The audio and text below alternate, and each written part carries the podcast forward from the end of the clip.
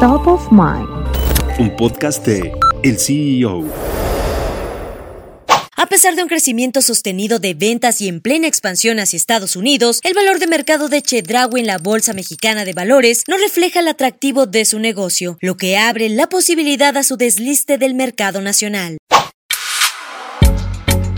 Tras la presentación de los resultados del cuarto trimestre del 2021, Chedraui indicó en conferencia con inversionistas que evalúa la cancelación del registro de sus acciones en la Bolsa Mexicana de Valores y listarse en Estados Unidos, aunque aclaró que cualquier decisión que tome todavía no es definitiva y dependerá de considerar diversos factores. Para analistas, dicha consideración implica que la cadena de supermercados busca dar más valor a sus inversionistas debido a que el precio de sus acciones respecto a su portafolio está infravalorado en comparación de competidores como Walmart de México y Centroamérica o la Comer.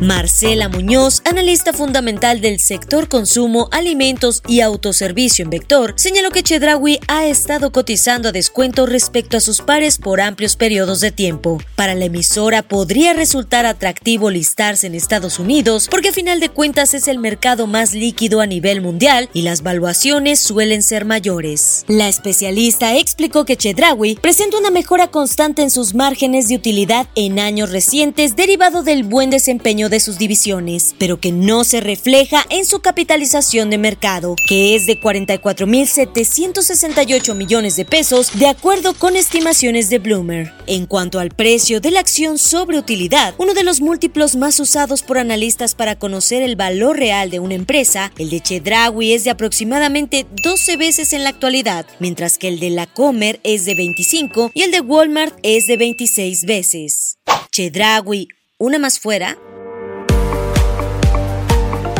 Chedraui podría sumarse al puñado de empresas que han decidido abandonar la Bolsa Mexicana de Valores, en un momento en el que el mercado mexicano vive una sequía de colocaciones desde el 2017, año en el que el Grupo México Transportes realizó la última oferta pública inicial. Además, al igual que pasa con otras emisoras, el poco volumen de operación y un float limitado de acciones, es decir, el número de títulos en circulación, ha provocado que el valor de Chedraui no tome un impulso adicional. Analistas coincidieron en que el listado en Wall Street haría sentido para Chedraui debido a que el mercado de Estados Unidos cobra cada vez más relevancia para la empresa. Durante el 2021, 52% del total de ingresos de Chedraui provinieron de Estados Unidos y 48% de México, gracias a que la compra de la cadena minorista de comestibles Smart Final empujó sus ventas y flujo operativo. Los ingresos totales consolidados aumentaron 28.8% respecto al 2020 a 188.100 147 millones de pesos y el flujo se elevó a 29.6% a 3.446 millones de pesos, de acuerdo con su último reporte trimestral.